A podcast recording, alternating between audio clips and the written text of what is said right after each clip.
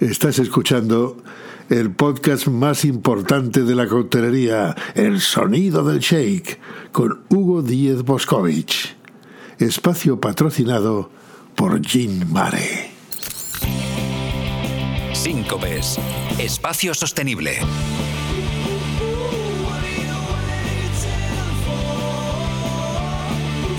Síncopes. Espacio sostenible. Con George Restrepo.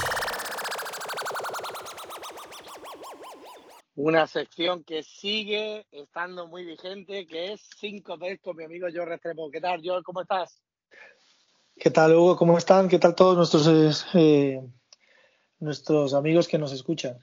Espero que Pues todo nada, bien. muy, muy bien, muy bien. nada, deseando escucharte, a ver qué nos trae ahora sobre sostenibilidad o relacionado con este tema.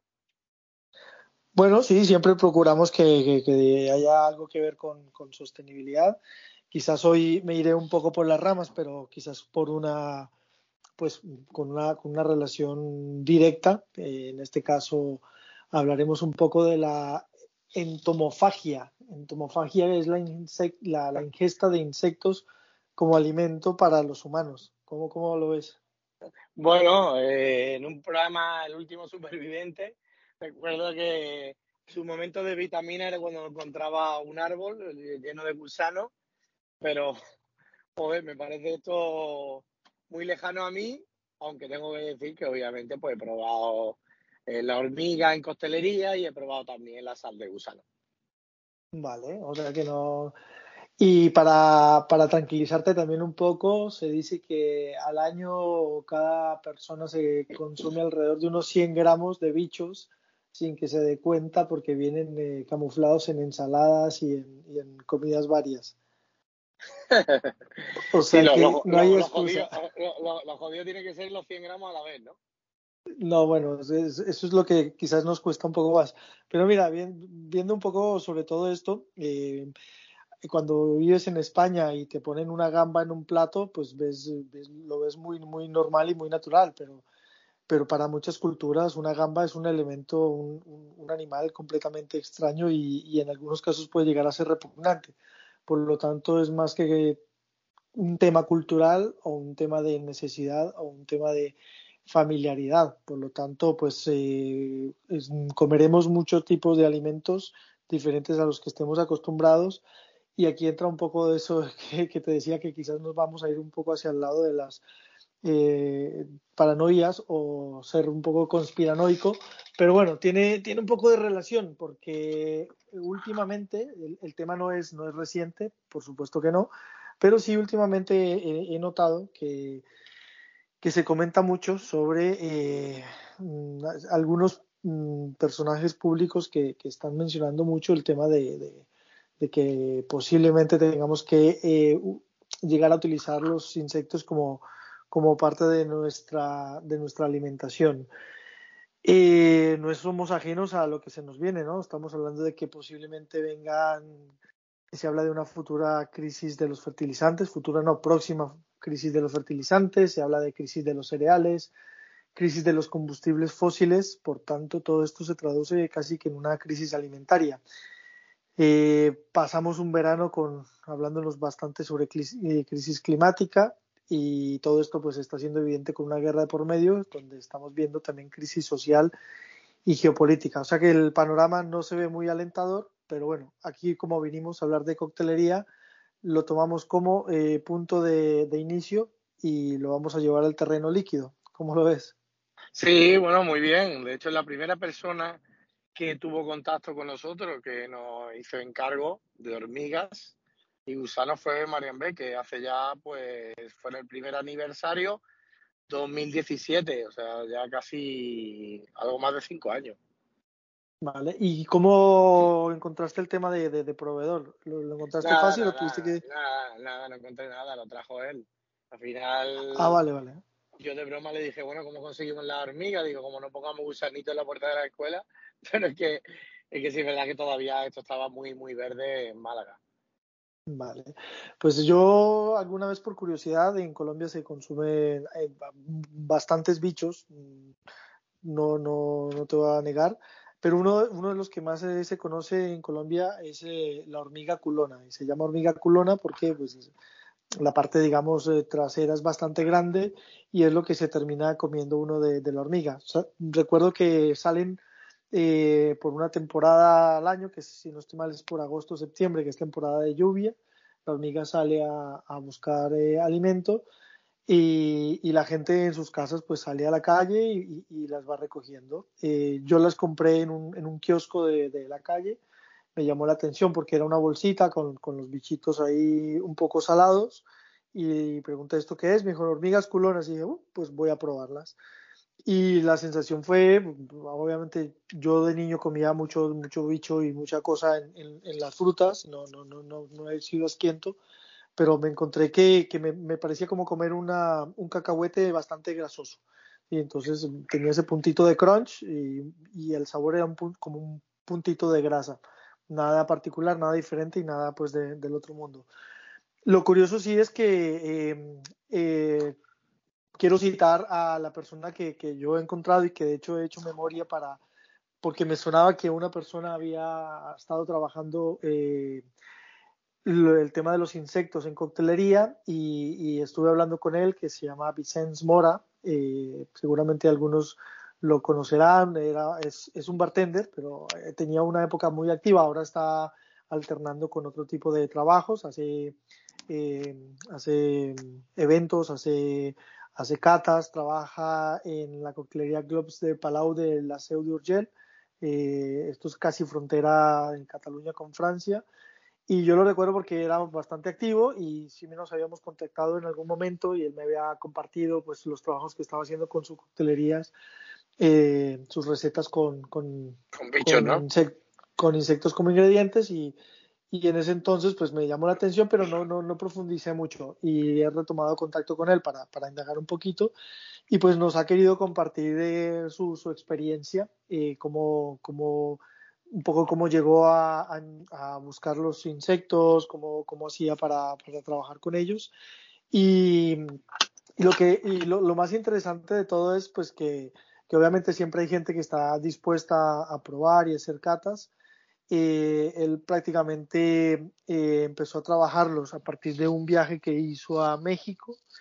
Eh, por supuesto, quien haya ido a México quien trabaje mucho con tequilas y mezcal, pues sabrá que que la cultura mexicana mm, es muchísimo, eh, está muy extendida la parte de, la alimentación con, insectos. Eh, tú mismo lo has mencionado, la sal con gusano, pues bastante normal, o los mezcales que antes incluso en España se vendían con gusano y que gracias a la prohibición que se hizo, si no estoy mal, en el año 2006, eh, los mezcales que traían gusano dejaron de, de poder entrar al país con gusano. ¿no? No sé si te acuerdas de, esta, de este momento. Sí, sí, sí. A mí me parece, fíjate, eso me pareció bien, porque al final te da una sensación de que esto hay una cultura detrás y hay que entenderla. Si no, pues queda como, como una bebida, incluso parece como media de mala calidad y desprestigia eso de tener un gusano dentro de, del alcohol. Sí, bueno, en ese caso, porque hablamos de una marca que era la primera o única que entraba al país y pues que tampoco eh, brillaba por su, por su gran... Su calidad, ¿no? Exacto. Eh, yo creo que eso también era un tema que, que, que, tiraba un poco para atrás. Pero bueno, eh, ahora en el 2018 se ha, se ha levantado la, prohibición.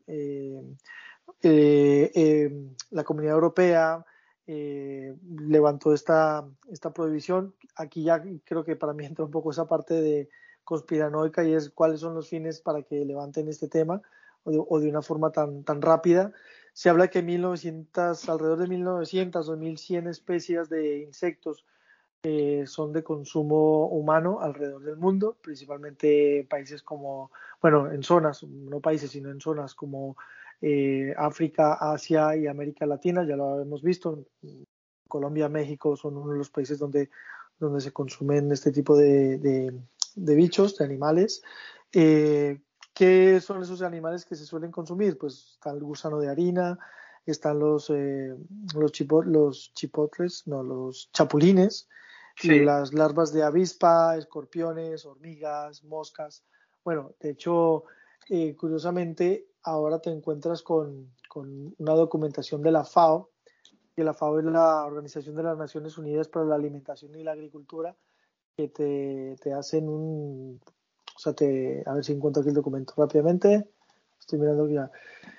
Tienen un documento, un PDF, que es titular es la contribución de los insectos a la seguridad alimentaria, los medios de vida y el medio ambiente. Y aquí, bueno, ellos hacen una comparativa de lo que es una, por ejemplo, que para aumentar un kilo de peso corporal necesitas 8 kilos de carne eh, vacuna, pero tan solo necesitas 2 kilos de, de, alimento procesado de insectos para hmm. generar un kilo de masa corporal, ¿no? O sea que esto quiere decir que esto se traduce en, por un lado, gases de, efecto, de efecto invernadero que se producen eh, eh, para producir insectos son inferiores a los que se necesitan para producir pues eh, ganado ¿no? se, habla de, casi una proporción de, de 10 a de 10 a 100 o sea es extremadamente exponencial los, los insectos se pueden alimentar de residuos biológicos o, residuos alimentarios de origen animal abono estiércol y producen eh, a su vez pues una alta generan una alta eh, proteína no esto todo esto nos lo dice la FAO. Entonces aquí lo que yo veo un poco extraño es eh, toda esta información que nos está llevando a que entendamos a que veamos y a que hablemos de los insectos como una vía para, para la alimentación quizás viendo lo que las complicaciones a futuro que se vienen. Pero para retomar y quedarnos en la parte positiva, ¿qué se ha hecho? ¿Quién está haciendo cosas con, con los insectos? Retomo el tema con, con Vicens, Vicens Mora, eh, que quien lo quiera seguir. Eh, sí, yo voy a, Instagram. Voy a localizarlo porque no lo, no lo controlo este hombre. Su Instagram es V de Vicens, es V Mixolag, M-I-X-O-L-A es arroba VMIXOLAG, VMixolag. Eh, él, bueno, él me contaba que, que, por ejemplo, cuando trabajaba cartas, su carta tenía no más de más de cinco recetas con, con insectos. Algunos insectos estaban. No, no, lo encuentro, George. Sería V Mixolag. V Mixolag. Sí. No, pues yo no lo, no lo encuentro. Con X, ¿verdad? Con, e, con V. V Mixolag. sí. V Mixolag. Eh, vale. Es eso que te estaba contando, por ejemplo, te, hacía un pisco sour con hormigas, eh, algunos de sus recetas no, no tenía más de cuatro o cinco referencias. Eh, y lo que él decía, lo que él me comentaba es que prefería tener esas, esas referencias muy bien estudiadas a nivel de qué aporte le ofrecía cada, cada, cada insecto para, para tener relación, digamos, a nivel de maridaje de sabor con, con, los ingredientes. Por ejemplo, me contaba que las larvas de avispa eh, le daban un toque dulce, eh, o por ejemplo las hormigas que tienen un punto de ácido fórmico eh, le dan un punto de cítrico. Entonces, incluso me llegó a comentar, yo no la conocía, que hay una ginebra que se llama Ant, que tiene que está elaborada eh, con, con, hormigas. de hecho, por ahí estuve mirando el precio y es bastante alto su precio, quizás por esto mismo, por, por, los, por los insectos que necesita o la cantidad de insectos que necesita para, para darle sabor o saborizar o, o, infusionar. Sí, porque al, eh, final, no, al final pensamos en utilizarlo, pero para que esto realmente no tenga un efecto, tiene, hablamos de una cantidad grande. Eh, sí, bueno, por ejemplo, lo que él hace es eh, en, eh, usar la ralladura de escorpión. O sea, cogió un escorpión y le, le, rayaba un poco. Eh, él, por ejemplo, en su momento, claro, te, te, pregunté que cuando vino Marian Beque, ¿en qué año fue? Pues estabas hablando del 2018, no, 2017. Eh, él está trabajando esta coctelería igual hace unos un par de años antes hubo un bache desde el 2006 hasta el 2015 a nivel de legislación en Europa. En el 2006 yo sí me acuerdo de, de, haber visitado una tienda en, en, la boquería que se llamaba, eh, no, se llama Bolets Petras, que es de propietario Isaac Petras, y que ha retomado ahora con, con la nueva legislación de, de poderse vender insectos. Ahora se llama BCN de Barcelona Insects y lo venden en el mismo sitio de, de la boquería. Hay otro, otra empresa que se llama Insectum, de hecho todo este tema viene porque lo escuché hace recientemente una semana en una entrevista que le hicieron en radio y ahí, ahí me, me hice conexión con lo que me acordaba de, de los trabajos de coctelería que había hecho Vicens y bueno, estuve buscando un poquito por, por este tema. Eh, ¿Dónde más se puede comprar insectos en España? Pues eh, ahora ya, por suerte, quien esté interesado tiene más, más opciones, más alternativas. Next Food, eh, Insect Land, hay uno que se llama Jimny's y Jambug. Jumbug.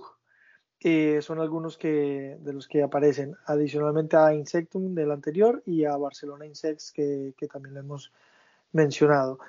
Eh, lo comentaba eh, Alberto Pérez Rodero, que es el propietario de Insectum, que, ya lo estaba, tenía contacto con algunos chefs españoles. Mm, estuve buscando la referencia de, la entrevista, no la encontré para mencionar directamente quiénes eran, para no, para no, dar, eh, para no dar datos equivocados. También encontré por otro lado que eh, el chef Roberto Ruiz de Punto MX en Madrid pues obviamente siendo un chef mexicano, pues tiene más relación y más cultura gastronómica con insectos y lo está aplicando ya en, algunos platos. Y, otros eh, referentes en el mundo eh, serían Joseph John de Brooklyn Bugs en New York. En Francia tenemos a Lauren de Bellet de Innovit en París. ¿Hugo? Sí, sí, te estoy escuchando que se nos metió ahí una fiesta en medio de, ah, sí, bueno, voy aquí por la calle, vamos camino aunque es bartending y aquí te, obviamente te estoy escuchando la referencia que hacen en otros países de gente que está trabajando los insectos, ¿no?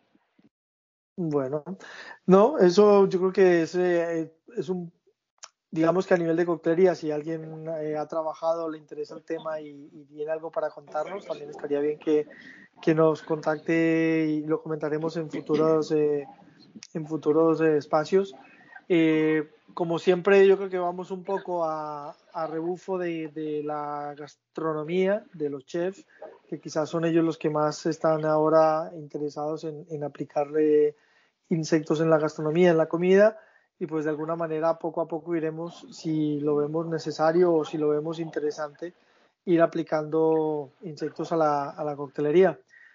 Como colofón pues, diría. Sí, sí, esperamos los aportes de, de nuestros oyentes y sí, sí, sí, seguimos con este tema. Y quería decir para terminar.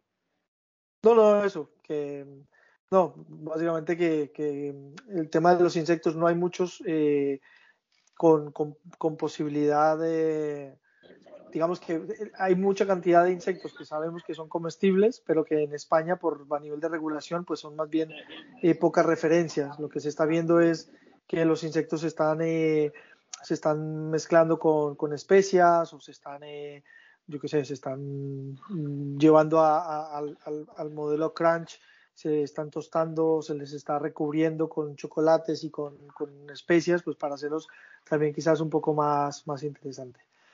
Como, eh, diría, como dirían en el, Rey León, viscoso pero sabroso. pues así es, a ver, a ver si alguno se atreve a, entrar en este camino y, nos cuenta qué está haciendo para ir a, probarlo. Genial, George. Pues nada, genial tu aporte como siempre y nos vemos en la siguiente. Un abrazo para todos. Hablamos. Un abrazo, gracias. El viaje del Redneck con Jorge Balbontín.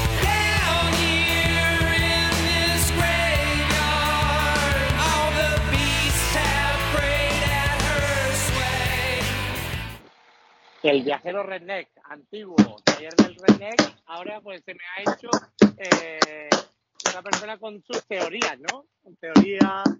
Espera, estoy aquí martillando algo. Una ideología muy firme. Creo que... Jorge, que no trae por ahí, macho. Hugo, ¿cómo estás? ¿Qué te cuentas? Muy bien, pues nada, nada, ha sido difícil pillarte, de hecho, eh, te borraste la anterior convocatoria pero ya tú te creías que te habían expulsado y sin embargo sigue ahí vivo. Sí, sí, sí, sí. La verdad es que yo me sorprendió que me volvieran a, llamar para, para, la convocatoria porque pensé que estaba, si no expulsado, por lo menos castigado una, una temporada o un partido. Y de pronto me dijiste que era, que era titularísimo. Sí, claro, por mi oyente lo que sea. Una cosa soy yo y otra cosa son ellos, me debo a ellos. Eso, eso, ahí estamos. pues nada, Hugo. Eh, yo bien por aquí y mira, lo que queríamos comentar, lo que queríamos hablar un poco hoy, hacer una reflexión muy en la línea de nosotros, un poquito tardía, pero también porque es necesario tomarse el tiempo para pensar en este tipo de cosas, es un poco lo que sucede en dos o tres diferentes niveles y etapas y complejidades referente a 50 Best, que este año acaba de pasar hace, no lo sé, poco más de un mes. Un mes, ¿no? sí, un mes, más o menos por allí, exactamente. Entonces, mira, para darte un poco de contexto, eh, tú piensas de que 50 Best es una plataforma que particularmente en lo que, en lo que sea, eh, sea referente de tanto gastronomía como de bebidas, se ha posicionado muy bien, se ha logrado comer y tener un espíritu muy joven, incluso por encima de grandes campañas y grandes plataformas, como en el caso nuestro, de nuestra industria, ha sabido adelantar a un Tales of the Cocktail, ¿sabes? Ha sabido pasar incluso a cualquier otra feria o no feria, pero sí lista de, oye, ganadores, eh, clasificados, finalistas, etcétera, de lo que pueda haber en Europa, desde un bar con Berlín, un Imbibe, una más local, etcétera, etcétera. Y en el lado de la gastronomía, que esto también es interesante, que nos midamos no contra ellos, sino que con ellos.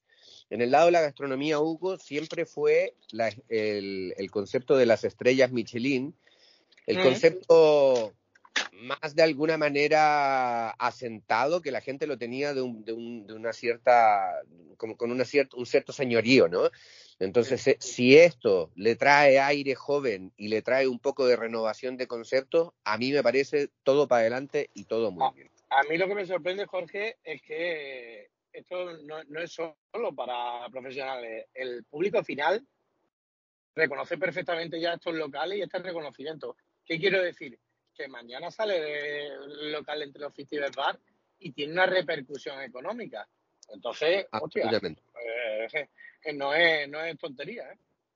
Pero mira, eso, por ejemplo, para mí me parece un súper buen punto de partida porque es el principio y el final de lo que quiero comentar contigo. Al final, ¿de qué se trata esto? ¿no? ¿De qué se trata? ¿Cuál es, ¿Qué estamos buscando? ¿Cuál es el objetivo de todo esto? El reconocimiento del ojo público, el valorar un poco los egos dentro de la industria, el tener una búsqueda alternativa que nos lleve a ser un poco más filósofos, más de alguna manera, no sé, superfluos e incluso un poco más místicos en nuestra búsqueda de, de, todo lo que tiene que ver con hospitality, o el cliente. Y el cliente ya no desde la parte solamente entregada de decir, no, todo es para el cliente y por el cliente y la experiencia memorable, sino que el cliente en el sentido de mayor cantidad de clientes, mejor va mi negocio. Y al final eso es lo que hace girar la rueda, ¿no? Entonces lo dejamos aparcado ahí un momento y ahora volvemos un poco a ese, a ese sujeto. Yo lo que te puedo decir a nivel evolutivo de esta plataforma, que la conozco muy bien, es que ellos, bueno, de buena, más bien con muy buena intención y de muy mala manera, han ido evolucionando en muchas cosas eh, que tienen que ver con lo que ahora son la generación un poco del cancel culture, que se llama, ¿no? La generación que te dice que hoy se ofenden de una cosa y mañana se ofenden de otra, y etcétera, etcétera. Ojo, sin entrar en un politiqueo demasiado profundo, Hugo, Sí es verdad que particularmente en el mundo de la hospitalidad y la restauración hay muchos elementos que son aplicables a todo lo que está sucediendo a nivel global, la desigualdad entre géneros, eh, cómo se trata, por ejemplo, las comunidades eh, que pueden ser o de desde eh, comunidades lesbianas, gays, etcétera, etcétera, etcétera, transgender. Todo esto son temas que son muy peliagudos y que en el mundo de la hospitalidad también tienen un recurso y una, y una razón de ser, ¿no? Entonces, mm. ¿qué ha pasado? Dentro de todo esto, Hugo, bueno, pues los pobres, los pobres entre comillas de 50 Best a veces han tomado decisiones que a priori suena como lo correcto hacer y luego te das cuenta de que se han apresurado. Te doy un ejemplo muy concreto. Cuando arranca la, la guerra de Rusia contra Ucrania, la primera decisión de 50 Best fue cancelar completamente a Rusia y decir, no, no, no, nadie de Rusia puede participar, ni votar, ni estar en la lista, ni hostias, ni nada. ¿Qué coño ¿qué coño culpa va a tener un bartender que trabaja en Kiev, en San Petersburgo o en Yekaterinburg ¿Sabes? De que ahora no pueda participar en semejante plataforma o que se le castigue a él por la decisión del idiota de, o, el megalómano de su, de su presidente, que puede ser eh, eh, Putin, por ejemplo, ¿no? Sí. Entonces, bueno, ahí también tú ves de que hay veces de que reaccionar así con, una, con algo de prisa para estar simplemente y coger un lado de lo que puede ser lo que tiene a priori mayor sentido, puede ser complejo. Puede ser complejo y te puede traer una repercusión en el ojo público. El ojo público, recordemos, Hugo, me refiero en este caso a lo que somos nosotros, el sector. Sí, nuestro sector. Exactamente, no solo tú y yo. Al final, quienes de alguna manera financian todo esto, no, no solamente en el sentido monetario, sino que en el sentido eh, filosófico de todo, somos nosotros, somos los que damos la validación de este sector. Las marcas, los bartenders, los dueños de bares, los brand ambassadors, toda la gente, los camareros incluso, toda la gente que trabaja en este sector, ¿no? Entonces, bueno, Hugo, allí sabiendo un poco esto y que lo han intentado hacer lo más igualitario posible, donde incluso hay veces que los últimos, me atrevería a decir, dos, tres años, justo un momento prepandemia y hasta ahora, eh, te empiezas a dar cuenta de que todo parece armonioso y perfecto, aunque realmente no lo es. Oye, ahora hay 50 y 50% de votantes, hombres y mujeres. Maravilloso. Cuando miras las fotos de quiénes son los votantes, parece una, una publicidad de, de Benetton. De Benetton, claro.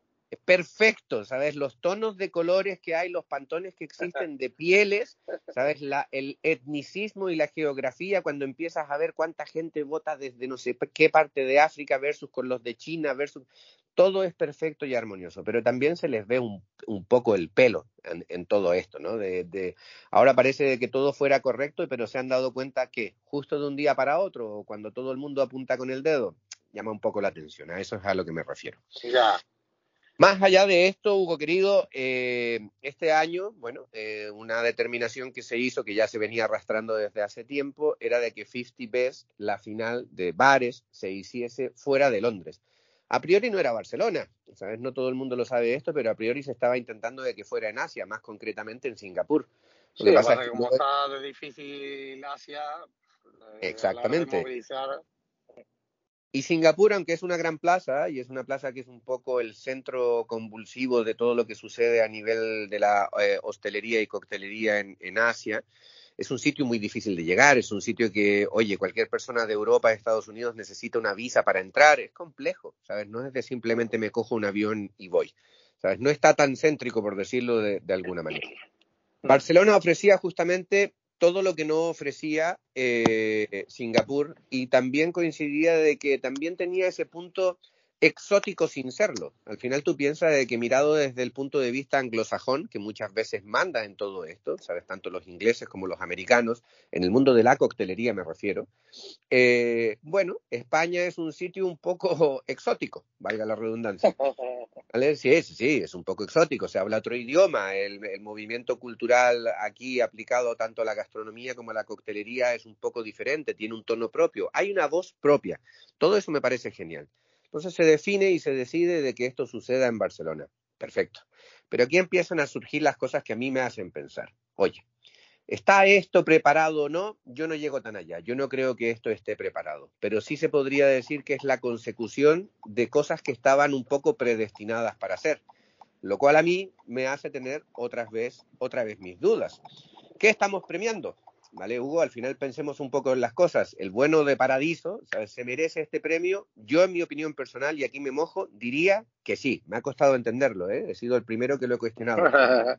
Pero eh, creo que al final hay un porcentaje muy elevado, o que roza por lo menos el 50%, ¿sabes? En donde lo que se está premiando es un esfuerzo tanto económico como estratégico de qué es una compañía como esa, sin entrar más al detalle, y de qué es, de cuáles son las maneras y las herramientas que han podido o tienen para utilizar para promocionarse tanto a ellos mismos o dentro de su local o fuera de su local, sus viajes, sus guests, sus invitados, sus activaciones, su nombre, su laboratorio, todo esto tiene una tremenda financiación detrás. ¿Qué pasa con los bares, Hugo? Que también tienen algo que contar, que no están en el centro de una ciudad tan clave como puede ser Barcelona, coincidentemente el año donde Barcelona es el centro del mundo de la coctelería. ¿Sabes qué pasa con aquel bar que tiene la selección más grande, me lo invento, de sherries, que es una cosa muy de bartender? Justamente en Andalucía y que ahora está dando un paso adelante y está empezando a sacar unos cócteles con sherries y con algunos productos de vinos fortificados que no hemos sido capaces de probar porque nadie puede ir hasta allí o muy poca gente decide pasar por allí. Que cuando la gente viene a España va a Barcelona, a Madrid y con suerte a Ibiza. Sabes que el, el mundo de la hostelería al final ronda por los tres mismos satélites, ¿no? Entonces, eso es lo que a mí me hace cuestionar de si lo que estamos premiando dentro de todo esto es simplemente, oye, el trabajo marketingiano estratégico y de financiación que existe detrás de todo esto, o estamos peleando, o estamos peleando y estamos luchando porque realmente los bares entreguen lo que se denomina la experiencia del 360. Hmm. Yo, Hugo, y creo que tú también lo has vivido, eh, me atrevo a decir de que la calidad de los cócteles en, en, em, en eh, Paradiso en particular y en otros locales que son también del top 1, 2, 3, 4, hasta el 10, por ejemplo, muchas veces ha dejado que desear. Han mejorado, sin lugar a dudas, y están en un camino que me parece el camino correcto, sin lugar a dudas. Pero aquí te dejo un cuestionamiento y no solamente para ti, sino también para los que nos escuchan. En el mundo de la gastronomía, Hugo, en el mundo de la alta restauración, en el mundo de los restaurantes, son el equivalente a Estrella Michelin o el top 10 también de lo misma, de la misma plataforma 50 Best, es imperdonable que tú vayas y te encuentres una comida que esté mala. Tú puedes entender o no entender un sabor. Tú puedes estar de acuerdo con la textura del erizo o puedes decir de que a ti las ostras te dan asco. Me parece perfecto. Pero lo que no puedes hacer es comerte una ostra en mal estado. O sea, eso es imperdonable. Tú no vas a un restaurante de tres estrellas Michelin y comerte una ostra en mal estado y al día siguiente encontrarte o malo o haber tenido simplemente una experiencia realmente negativa. Y eso es imperdonable y eso no lo toleramos, ni tú, ni nadie, ni los expertos, ni los jurados, ni los jueces, ni nadie. Pero en el mundo de la coctelería sí. ¿Por qué? ¿Por qué permitimos en el mundo de la coctelería de que sí haya una mala noche? ¿Por qué permitimos de que cuando vamos a un bar a visitarlo decimos el cóctel no estaba bueno, pero coño, es que estaban muy ocupados? O de los tres cócteles que me llegaron me tuve que esperar 45 minutos y uno de ellos pues simplemente no llegó o estaba malo. Y mira que ha sido delicado, pero bien ha sido Putin o bien ha sido los de 50 Best, Bar, 50 Best, que no han cortado la llamada. Yo creo que ha sido la 50 Best KGB. ¿Sabes? Que nos, nos han trucado la llamada y mira que estaba seleccionando bien un poco mis palabras y cómo decirlo para, para, no, cagarme en todo. Lo está haciendo muy, muy elegante. Mira, mira, mira, pues mira, no sé si tomármelo como piropo o para tiempo para darme cuenta de que ya no valgo para esto. ya le vale, ya le vale para criticar. Sí, bueno, estábamos hablando de que básicamente, bueno, que esa permisividad, ¿no? Que estamos teniendo hacia los bares de, de, costelería en un restaurante, pues, pues son mucho más exhaustos y obviamente te meten unas crujidas a nivel de crítica en redes sociales que, que te ponen fino. Pero bueno, yo creo que en este sentido a mí tampoco me parece malo, ¿no? Yo creo que cada uno vivirá una experiencia y entrando un poco en detalle, yo creo que debería haber, ¿no? Imagínate, eh, un, eh, un, responsable, ¿no? Nacional eh, por cada país. Imagínate, me invento, tenemos a François Monti en España, por ejemplo. ¿Sí? Y yo creo que esos locales que son un poquito más de culto, que están en zonas un poco más fuera de área, eh, debería de haber una persona que, que señalara y decir, oye, eh, cuando vengáis a España tenéis que visitar estos tres, que son los que yo creo que están fuera de, esa área de influencia y que tienen algo que contar.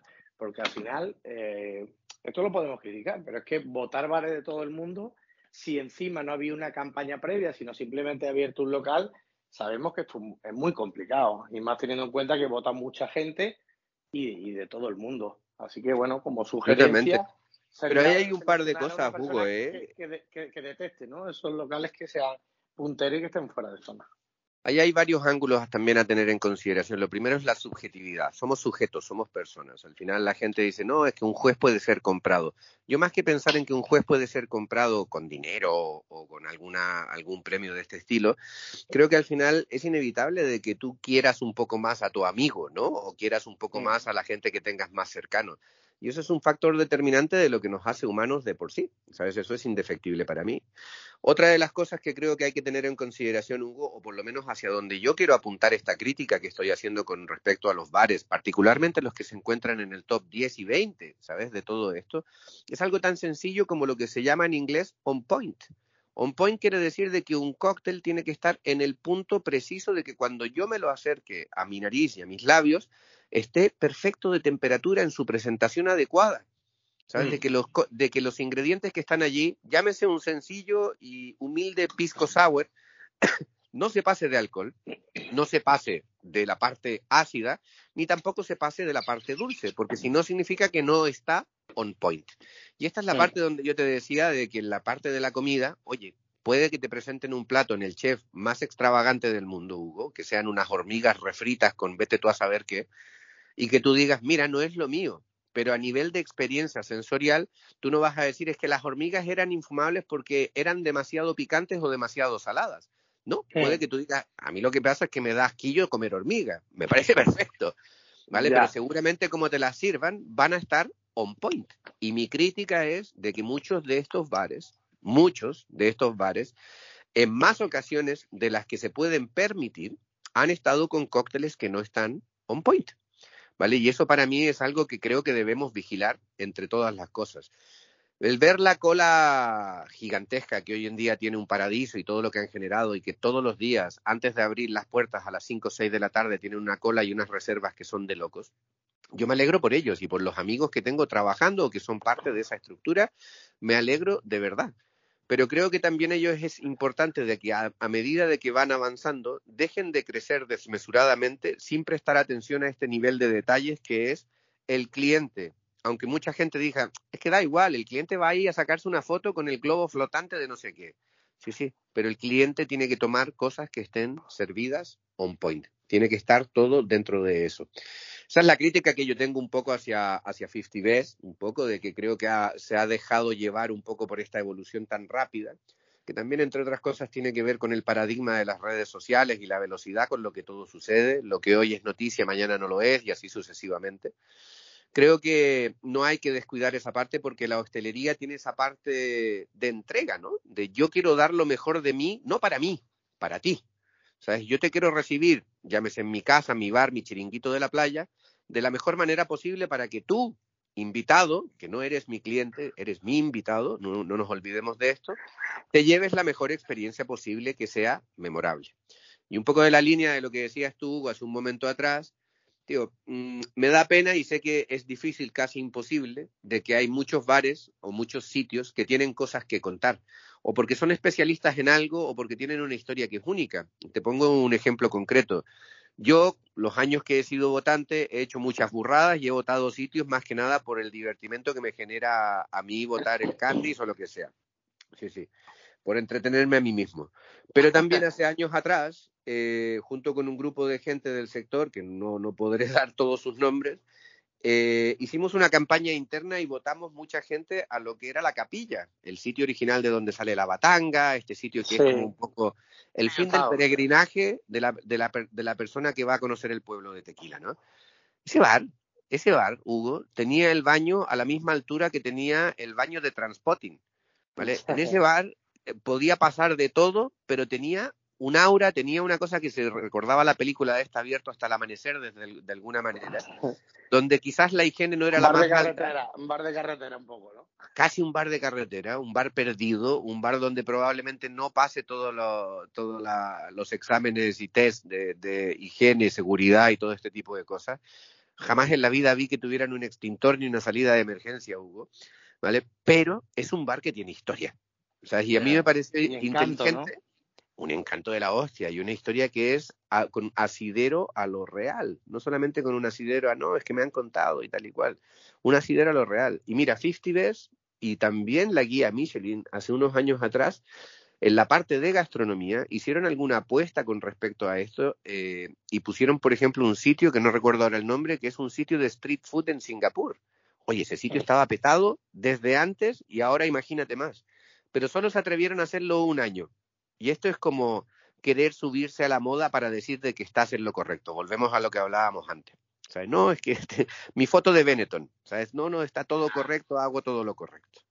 ¿Vale? Y yo creo que esos sitios es importante. Igual, quizás, mira lo que te digo, Hugo, quizás haya que tener una, una, una no una versión, pero sí una sección, ¿sabes? En una plataforma como 50 Bs y que se llame 50 Bs más chungos o 50 Bs, 50 Bs no budget, ¿sabes? O 50 Bs perdidos, lost, ¿sabes? O, ponerle un nombre que sea cachondo, donde hayan bares que digan, mira, tío, si vas a donde sea, ¿no? A Finlandia, pues tío, estos son los tres bares que están de moda, pero si resulta que vas detrás de la montaña de Finlandia, hay un barecito donde se inventó el vino caliente, tío. Hay que ir allí. Eso es.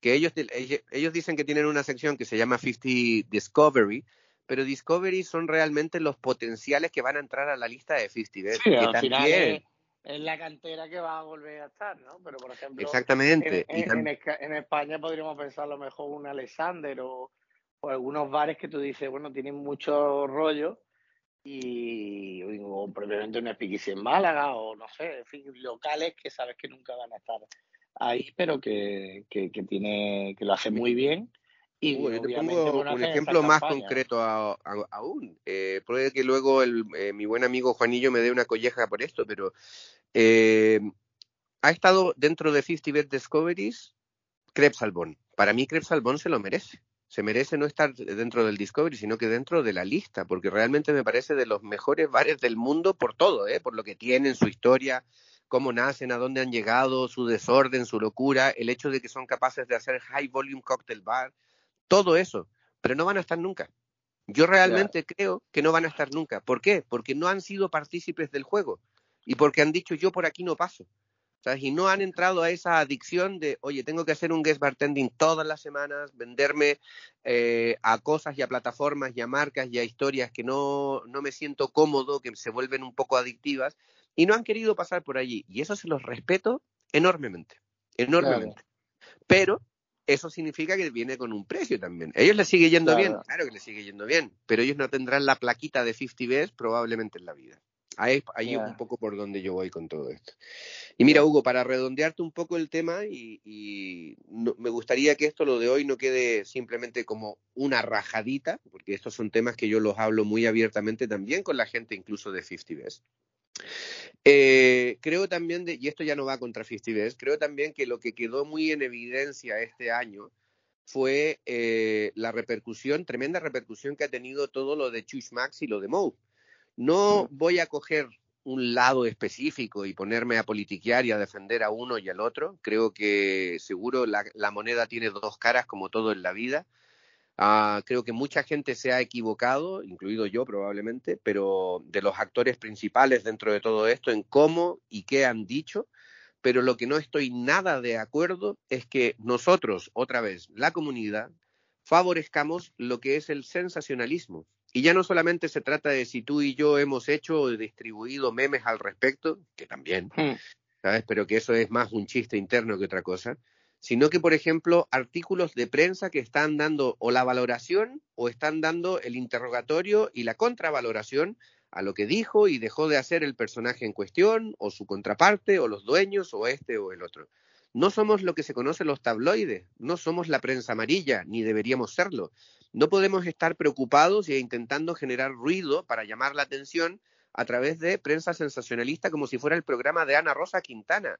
No, y, aparte, entre otras cosas, Jorge, porque si apostamos porque se nos valore por la calidad, eh, yo creo que los chismes están de más, ¿no? Que echarte cuatro o, o, hacer un comentario está bien, pero aparte yo, yo creo que esto ya forma parte del pasado, ¿no? Y, obviamente sorprende que incluso prensa, prensa nacional lo haya publicado o incluso que plataformas como Fitibet Bar se pronuncie sobre esto, ¿no? Yo creo que esto es más un tema interno de ellos, donde seguramente pues cada uno habrá barrio para su lado, mejor o peor.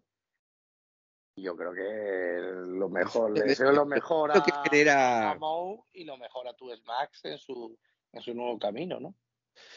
Ah, ¿Sabes lo que genera esto, entre otras cosas? Figuras que son sumamente eh, superfluas y, y, que no tienen sentido, como la figura del antihéroe. Mo, que tiene un tremendo léxico y es un comunicador nato de la hostia, es un tío que se come la cámara y que además sabe trabajar muy bien el concepto de la complejidad o la falsa complejidad de lo que yo estoy diciendo es lo que tú también has vivido. Entonces es fácil de que tú digas, coño, pues si tienes razón, lo voy a apoyar. ¿Vale? La prensa internacional y el ojo público internacional, todo lo que está fuera de aquí, de España en particular, todos se han volcado a favor de él, todos todos, todos, todos. Y no tienen, obviamente, el nivel de conocimiento de las cosas que nosotros sí hemos vivido o hemos estado más cerca aquí en Nacional. Creo que esto al final se ha terminado dividiendo entre la gente que ha tenido la conexión con todo esto de manera más cercana, que ya nos hemos hecho casi todos una idea más o menos de lo que puede o podría haber sucedido, ¿vale? Y la prensa internacional que simplemente ha dicho a ojos totalmente ciego y con los ojos vendados, creo plenamente en esto como si fuera un gurú religioso de que me lleva a una secta. Y eso yo creo que es un error porque es generar, lo que decíamos antes, el antihéroe. Mm. Entonces, cuando tú generas ese antihéroe, al final lo que estás haciendo es descentralizar el foco de decir hospitality, la hospitalidad, la restauración, el dar un buen servicio, el que el cóctel esté on point, el que da igual si me voy a poner en mi sacrificio personal, da igual que me gaste 30 o 300 euros, es que no se trata del dinero que me voy a gastar, que también. Pero si yo pongo mi esfuerzo personal en organizarme, en ponerme guapo, en irme al mejor bar del mundo, o al segundo o al tercero, y me voy a tomar un cóctel y me mamo una cola, que ahora se viene el invierno, que me va a tocar mojarme, y que cuando entro, lo único que pido es que me traten medio bien, y que mi cóctel, si se supone que tiene que ser un cóctel frío, esté frío y no caliente, y que si se supone que tiene que estar balanceado, no esté ni dulce, ni picante, ni ácido, coño, todo lo demás me sobra dentro de esto. La reflexión que quería hacer hoy, Hugo, era justamente por allí, ¿sabes? De qué buscamos y qué apoyamos, es una pregunta interna que creo que hay que hacerlo. Al final, Parece que no, pero todo esto del redneck y todo este chiste que solemos hacer de esta figura medio imaginativa de lo que es el redneck, creo que también tiene que ver con este tipo de cosas, ¿sabes? De que no nos podemos quedar solamente con lo que brilla por encima de nosotros, sino que también el cuestionamiento de decir, oye, yo apoyo, soy parte o soy parte del problema a las cosas que suceden a mi alrededor en esta industria que llamo mi industria. Sí, hay una hay una cosa que queda clara, que, bueno, me gusta, Jorge, que te, que te mojes de la manera que, lo has hecho, porque al final el que te sigue, te sigue también con, tu, con toda tu filosofía de, trabajo y también con tu manera de pensar. Eh, yo, dejo, dejo una reflexión. Yo creo que Fifty Bar no, no, se debería de mojar y creo que en la posición del año que viene de tu Max va a hablar si al final este, en este concurso, pues, estas nominaciones, tiene que ver mucho las relaciones personales, ¿no? Porque, porque imagínate un Más donde prácticamente seguro que va a seguir la línea que ya estaban siguiendo de trabajo. Además sabemos también que, bueno, había un equipo que estaba, por ejemplo, empujando tu Smash con una ideología. Y si sigue la misma idea y, un año después eh, estás fuera de la lista, pues yo creo que hablaría mal de la organización, ¿no? Estoy completamente de acuerdo. De hecho, eh, a la gente que escucha, que, todavía tiene la paciencia y la locura suficiente para escuchar estas conversaciones y, y berrinches nuestros, eh, los invito a que sigan lo que están haciendo la nueva generación de Chushmax porque me parece muy interesante. Han afiatado un nuevo equipo de personas que, ojo con lo que se viene, que me parece súper interesante. Están votando internamente por tener una línea y una voz de trabajo que es coherente, o sea, no se han volcado a decir vamos a desarmar todo lo existido y hacer nuevos, sino que continúan un poco, y ojo, eh, incluso desde los tiempos originales, cuando estaba solo Moe y su colega JJ, eh, siempre se ha diferenciado por una cosa para mí, que es en la gran, gran, gran mayoría del tiempo, sus cócteles sí están on point. Y eso es algo que me parece a valorar, a seguir. Todo lo demás me sobra, Hugo. Eh, los memes, bienvenidos, todos los que quieras enviarme y todos los que te envío yo a ti, porque los memes son la vida. Pero que se queden solamente en eso, en chistes internos, en los grupos adecuados. Sabes que no hagamos de esto una telenovela que no somos eso. Perfecto, Jorge. Pues nada, mil gracias y te espero en el próximo viaje. Exactamente. A ver si el siguiente estoy haciendo algo y no solo filosofando, ¿no? un tiempo de reflexión. Es que cuando no estás electrocutando a alguien, pues toca o bebiendo, está con la filosofía, que también me gusta ver. Igual la siguiente, igual Esa es la siguiente nos toca una reflexión entre Santa Claus y, y Fibar. ¿sabes? Que, que este, que este año están pegados uno al lado del otro. Venga, pues, pues nos citamos para esa. Cuídate, un abrazo, saludos a todos. Mis bartenders favoritos.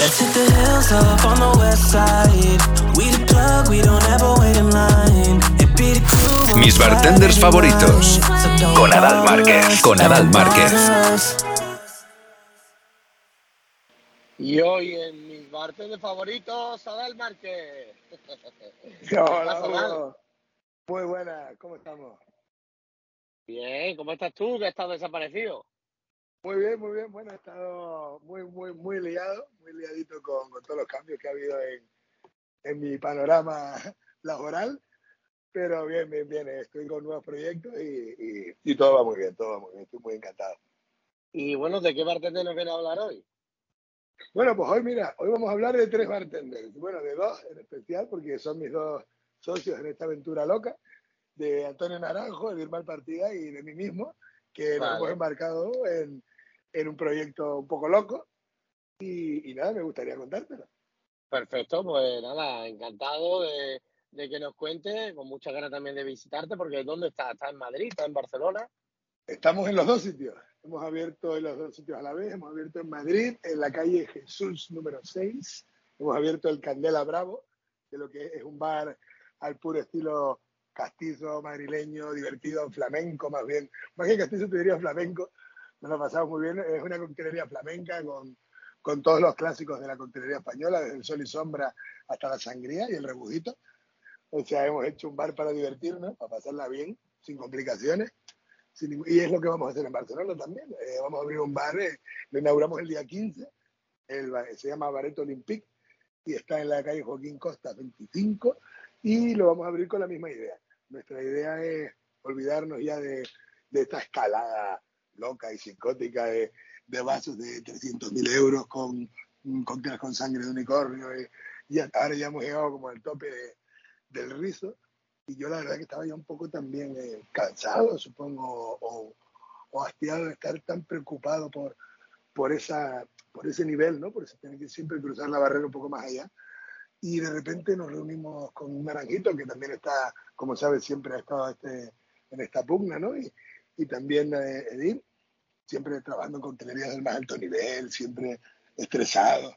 Y hemos decidido abrir bares para divertirnos, donde el cliente se pueda divertir, donde no tenga que hacer dos horas de cola, donde no tenga que hablar bajito o porque la música está muy alta, sino que puedan divertirse, reír, hablar, dar golpes en la barra, tomarse un litro de sangría o tomarse un Negroni, lo que les dé la gana. Que Vale, hacer un ¿dó- bar ¿en, qué, en, qué evolucionado. barrio, ¿en qué barrio están cada uno? Me ha dicho el de Joaquín Costa es... Joaquín Costa lo tenemos en, en eh, el Raval, el corazón del Raval, querido Vale, mío. vale. Es en el mismísimo corazón del Raval. Entrando, si entras por el MACBA, por el Museo de Arte Contemporáneo, y lo cruzas, la primera a la izquierda, ahí, lo ves de frente. Vamos, en el mismísimo corazón Vale. de, Vale. de Barcelona. Y el de Madrid, en el mismo corazón de Madrid, también lo hemos abierto en el barrio de las letras, Vale. Vale, donde están todos los, bueno, donde están todas las coctelerías, está muy cerquita el Santos y Desamparados, está el, Sí, el sí, sí. El Sí, cerca de Huertas, ¿no? También. Al- en Huerta, Huerta, en la calle Huerta, está a 10 metros de la puerta del bar.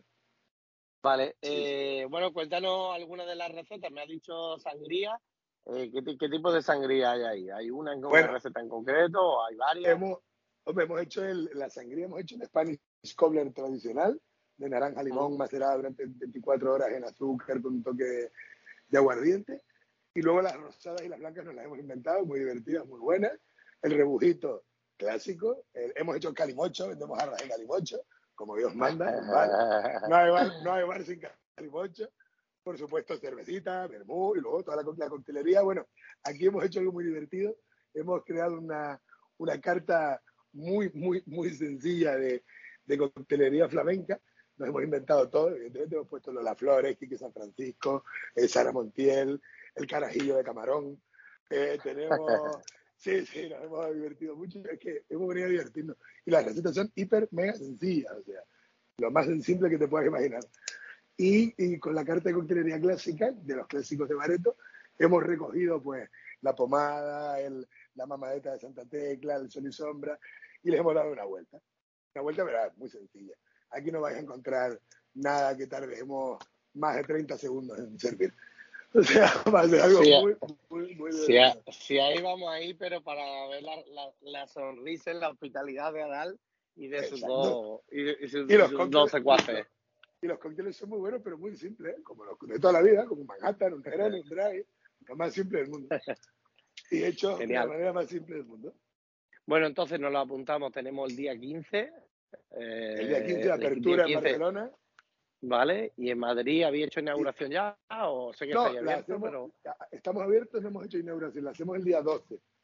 La hacemos el día 12, que viene la prensa Vale. y toda la, la historia, hacemos la presentación a los medios. Genial. Pues nada, amigos, muchísima suerte y te seguiremos los pasos. Por supuesto, espero que no nos gracias. abandone en el sonido del shake. Y Nunca jamás. que, que la, que la merecéis. Muchísimas gracias, Juguito, mi niño, te queremos mucho a todos. Muchas gracias. Un abrazo. Chao, querido. El sonido del shake. Con Hugo Díez Boscovich. Podcast realizado en coctelera, llenado de conocimiento, información y diversión.